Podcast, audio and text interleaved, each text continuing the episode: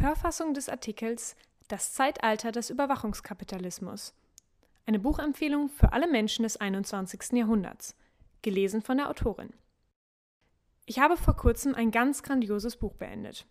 Das Zeitalter des Überwachungskapitalismus von Shoshana Zuboff. Auf 727 Seiten nimmt die Harvard-Ökonomin Zuboff die Wirtschafts- und Gesellschaftsdynamiken unserer Gegenwart auseinander und zeigt auf, wie die Verbreitung von Methoden der Datenauswertung und Verhaltensmanipulation ökonomische und soziale Veränderungen vorantreibt, die den Menschen auf einen Lieferanten von Verhaltensdaten reduzieren. Granted, kein Quick Read, sondern eher Vollkornkost mit einiges an Substanz und viel zu beißen. Aber die Wirklichkeit ist eben weniger Milkshake und Subas Fähigkeit, die Komplexität dieser neuen Form der kapitalistischen Wirtschaftsordnung umfassend zu analysieren, ist absolut beeindruckend. Das Buch macht eindrücklich, dass es um so viel mehr geht als Datenschutz oder Wettbewerbsverzerrung durch Plattformriesen. Es geht um Manipulation, um das zielgerichtete Eingreifen in die Realitäts- Erfahrung des Einzelnen als logische Folge eines datengetriebenen Wirtschaftszweiges, der sich nicht länger mit Tracking und Vorhersagen von menschlichem Verhalten zufriedenstellt. Es geht um menschliche Souveränität, Autonomie und das Recht auf eine selbstbestimmte Zukunft, welche durch wachsenden Druck verhaltensoptimierender Systeme bedroht sind.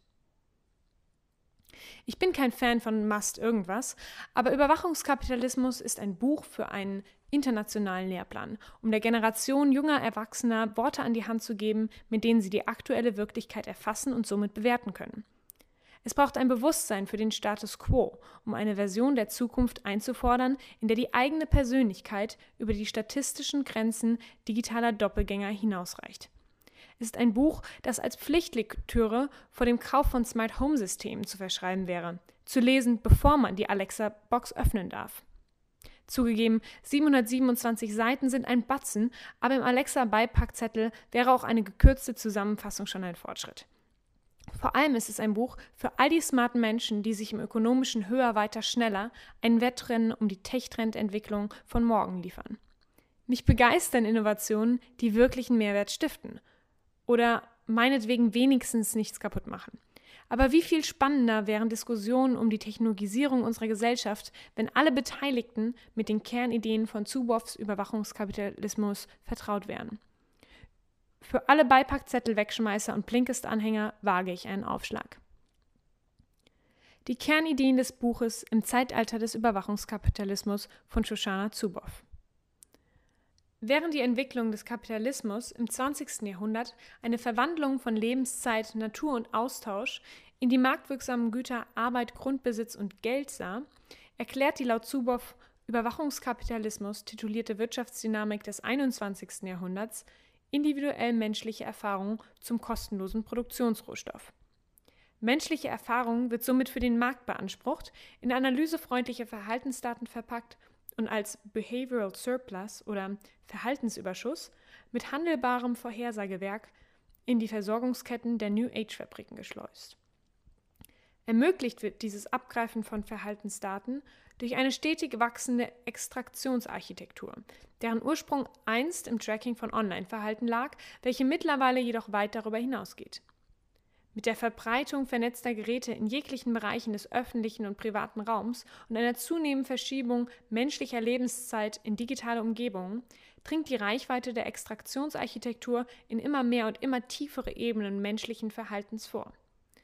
Kindergeheimnisse aufgegriffen durch vernetztes Spielzeug, Schlafgewohnheiten, häusliche Geräuschpegel und mitgeschnittene Esstischunterhaltung – Menschliches Verhalten wird zum Rohstoff für Systeme oder Maschinenintelligenz, deren Aufgabe es ist, zu erahnen, was wir jetzt, bald oder irgendwann in der Zukunft tun werden. Es gibt sehr viele Akteure, die aus unterschiedlichen Motivationen ein Interesse daran haben, Wetten auf zukünftiges menschliches Verhalten abzuschließen. Schon bald florierte somit der Handel von Verhaltensvorhersagen auf eigens dafür konstituierten Märkten. Zuboff spricht hier von Behavioral Future Markets. Ein Handel, der wohlbekannte Tech-Giganten immens reich gemacht hat. Wir alle kennen den Satz, wenn es nichts kostet, bist du das Produkt. Laut Zuboff erfasst dieses Klischee den momentanen Stand der Dinge leider nicht ganz. Wir sind nicht einmal das Produkt. Wir sind nichts weiter als eine kostenlose Quelle für den Rohstoff, der dann zu marktfähigen Produkten weiterverarbeitet wird. Autsch.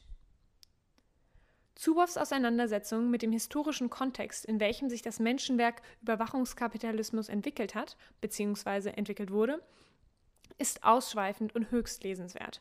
In aller Kürze begann es mit der benötigten Lösung für die finanziell schwierige Lage der Tech-Industrie nach dem Platzen der Dotcom-Bubble im Jahr 2000. Werbebasierte Geschäftsmodelle betreten die Bühne und schon bald entsteht ein gesteigertes Interesse an der Möglichkeit, die Relevanz geschalteter Online-Werbung durch die Analyse von Nutzerverhalten zu optimieren. Ein aggressiver Ausbau der Methoden und Infrastruktur zur Erfassung und Verarbeitung von Behavioral Surplus beginnt. Nun streuen wir ein wenig Marktlogik, finanzielle Tüchtigkeit, öffentlichkeitswirksame Narrative und smarte Menschen mit in den Mix und raus kommt ein Standardmodell des Informationskapitalismus, dem sich heutzutage fast jedes Internetunternehmen, jede App und etliche Startups bedienen. In seiner heutigen Form beschränkt sich der Informationskapitalismus keinesfalls mehr auf personalisierte Online-Werbung, sondern umfasst eine ausschweifende Bandbreite menschlichen Verhaltens sowie Produkte und Dienstleistungen in nahezu allen Bereichen wirtschaftlicher und gesellschaftlicher Interaktion, inklusive Gesundheitssektor, Versicherung, Unterhaltung, Bildung, Transport, Einzelhandel und Politik. Okay, Datenerfassung ist nicht so nice, aber eigentlich habe ich ja nichts zu verbergen und die Daten werden doch auch zur Verbesserung von Produkten und Dienstleistungen genutzt. Und den Rest macht doch die DSGVO, oder? Argumentationsketten, die die Bedenklichkeit der verhaltenserfassenden Datensammelwut des Informationskapitalismus herabzuspielen versuchen, sind mannigfaltig und kreisen im Wesentlichen meist um den Mehrwert gewonnener Bequemlichkeit oder Personalisierung – eine unstreitige Wahrnehmung von Innovation als Fortschritt oder ein schlichtes Unverständnis für die angeblichen Gefahren. Häufig zeugen entstehende Diskussionen von einer fehlenden Auseinandersetzung mit der Komplexität der Gesamtdynamik und einer Blindheit für die damit einhergehende demokratiefeindliche Umwälzung der Gesellschaft. Es geht nicht darum, dass Facebook weiß, wann du Geburtstag hast, dass Amazon weiß, welche Bücher du liest oder zu welchen Zeiten du morgens deine Smart Home Beleuchtung begrüßt und abends deinen Besuch verabschiedest. Es geht um die Entstehung neuer Machtformen, die im unsichtbaren Hintergrundrauschen einer sich ausbreitenden Digitalinfrastruktur die Konzepte individueller Souveränität und Autonomie durch verhaltensregulierendes Eingreifen in Frage stellen. Denn um den Markt stetig bessere Vorhersageprodukte bieten zu können, erfordert die Wettbewerbsdynamik des Überwachungskapitalismus eine Anhäufung von immer mehr und immer diverseren Daten. Die logische Konsequenz bezeichnet Zuboff als Extraktionsimperativ. Getrieben durch das Verlangen nach Größen- und Diversifikationsvorteilen verlagern sich die Nachschuboperationen der Überwachungswirtschaft über den Online-Raum hinaus in unsere Offline-Welt und in immer intimere Sphären menschlicher Erfahrung hinein. Ich möchte nicht nur wissen, welche Online-Medien du konsumierst oder mit wem du dich auf Social Media vernetzt. Ich möchte Zugang zu deinen Emotionen, zu deiner Stimme, zu Gesichtern und zu deiner Persönlichkeit. Doch die steigende Lukrativität des Handels mit feingranularen Verhaltensdaten führt zu einem weiterhin zunehmenden Wettbewerbsdruck, sodass auch Größen- und Diversifikationsvorteile bald nicht mehr ausreichen. Wie viel zielführender wäre es, das menschliche Verhalten durch aktives Eingreifen zu beeinflussen und somit den wohl vorhersagekräftigsten der aktiv herbeigeführten Verhaltensüberschuss zu erzeugen? Man nennt es Nudging, man nenne es zielorientierte Personalisierung oder Manipulation im Sinne einer kommerziellen Optimierung. Letztendlich geht es um Verhaltensmodifikation. Eine Automatisierung nicht von Datenflüssen, sondern von menschlichem Verhalten an sich, ermöglicht durch möglichst nahtlose Beeinflussungsprozesse außerhalb der bewussten Auseinandersetzung und somit jenseits der Möglichkeiten der Selbstbestimmung des Einzelnen. Man blicke auf Pokémon Go. Eine Anwendung, die es ohne jeglichen Anschein forcierter Einflussnahme vermag, tausende Spieler in Geschäfte und Bars und Restaurants zu treiben, die für die für sie profitable Platzierung verlockender digitaler Spielartefakte großzügig zahlen. Während dieses Beispiel die heutige Auflösung von Online- und Offline-Grenzen der Verhaltenserfassung und Manipulation eindrücklich macht, geht Zuboff im Detail auf viele weitere Beispiele ein, und schon allein dafür lohnt sich ein Blick ins Buch. Die Herausforderung, vor der wir stehen, ist die Tatsache, dass Verhaltensmanipulation ein kommerzieller Imperativ geworden ist. Im Kontext dessen der Narrativ eines uneingeschränkt wünschenswerten digitalen Verbundenseins für die Marktziele einiger weniger Akteure instrumentalisiert wird. Mit der Fähigkeit, sich private Erfahrungen anzueignen und individuelles Verhalten zu manipulieren, beherrscht der Imperativ des Überwachungskapitalismus den digitalen Raum, auf welchen wir uns zunehmend im Kontext der sozialen Interaktion, Arbeit, Bildung, Gesundheit und viel mehr angewiesen sehen. Oftmals bleibt dem Einzelnen dabei schlichtweg keine Wahl. Nur ICSED und infrastrukturelle Abhängigkeiten sind der Kern des informationskapitalistischen Erfolges und der damit einhergehenden Fusion persönlicher Bedürfnisse und ökonomischer Enteignung. Wiederholt wirft Zuboff die Frage in den Raum: Who decides? Who decides? Who decides? Die Macht menschlichen Verhaltens zu manipulieren liegt in den Händen einiger weniger Akteure. Eine Machtkonzentration, die keinerlei demokratischer oder moralischer Legitimation entspringt.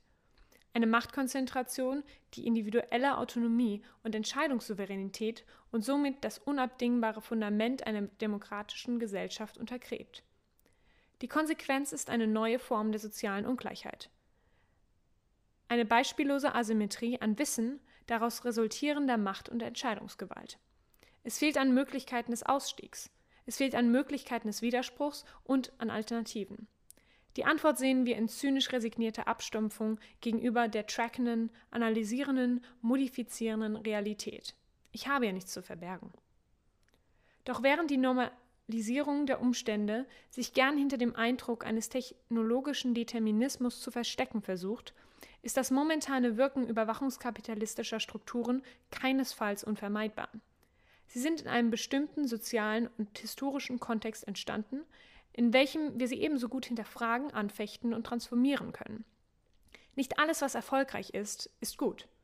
Daher gilt es der Rhetorik des Unvermeidlichen eine Entrüstung entgegenzusetzen, einer Forderung nach kollektivem Handeln und institutioneller Antwort auf die Herabwürdigung menschlicher Erfahrung. Zuboffs Buch ist sicherlich nicht in einem einzigen Artikel abzuhandeln. Vielmehr bietet es einen Ausgangspunkt für eine ganze Bandbreite an Überlegungen, Diskussionen und Lösungsvorschlägen. Dieser Artikel ist daher wohl eher als Buchempfehlung mit persönlichem Nachdruck zu verstehen. Ich habe mich entschieden, Zubus warnende Deutlichkeit möglichst originalgetreu zusammenzufassen. Ein Anstoßen der thematischen Auseinandersetzung kann von einer empfundenen Dringlichkeit nur profitieren.